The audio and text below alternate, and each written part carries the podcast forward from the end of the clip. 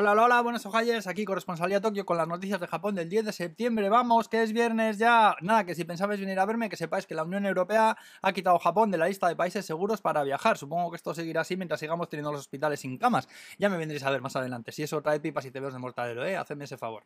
Eh, la buena noticia es que siguen bajando los casos en todo el país. La mala noticia es que en Kumamoto un total de 79 personas se han infectado en un brote detectado en una guardería, donde parece que los monitores no llevaban mascarillas porque decían que es importante para la educación de los niños que vean sus caras y conozcan las distintas expresiones faciales y madre de Dios, cuánto borono hay por el mundo todavía, macho. Eh, tema Pokémon, se han abierto la tienda de cartas de Pokémon más grande del mundo en Akihabara, con cinco pisos de cartas ahí. Akihabara es un lugar que a mí me da muchísima de entera.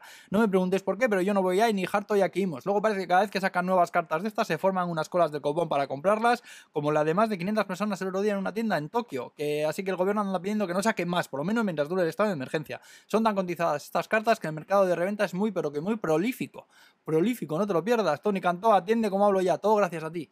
Y que bueno, que para tratar de atajarlo hay tiendas que incluso no te dejan comprar cartas si no pasas un cuestionario Pokémon antes. Vamos, que se vea que sabes del tema y que no estás comprando para revender. Yo como me tiene la cabeza mi hijo con los bichos estos, lo paso fijo. Igual tengo negocio aquí, porque si me sigo esperando a que os suscribáis al canal de YouTube, igual me dan las uvas antes de que me haga rico. Eh, las tiendas Muji que han sacado set de supervivencia, vamos, con todo lo necesario en caso de catástrofe, linternas, primeros auxilios, manta térmica y tal. Eh, no sé si lo sabéis, pero se espera desde hace tiempo un gran terremoto en la región de Canto, lo que es justo debajo de mi culo.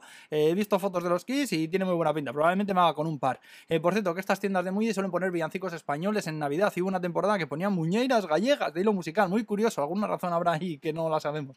Eh, Pocari Sueto, que es el acuario japonés, dicen que envía gratis, enviarán gratis un set de sus productos a los que estén pasando el COVID en casa solos para aliviar la deshidratación. Se puede apuntar uno online y dicen que si se apunta mucha más gente de las que ellos estiman, que enviarán a los productos por lotería. Supongo que confiarán en la buena de la gente no pocos aprovecharían de esta historia o eso que pidan un test.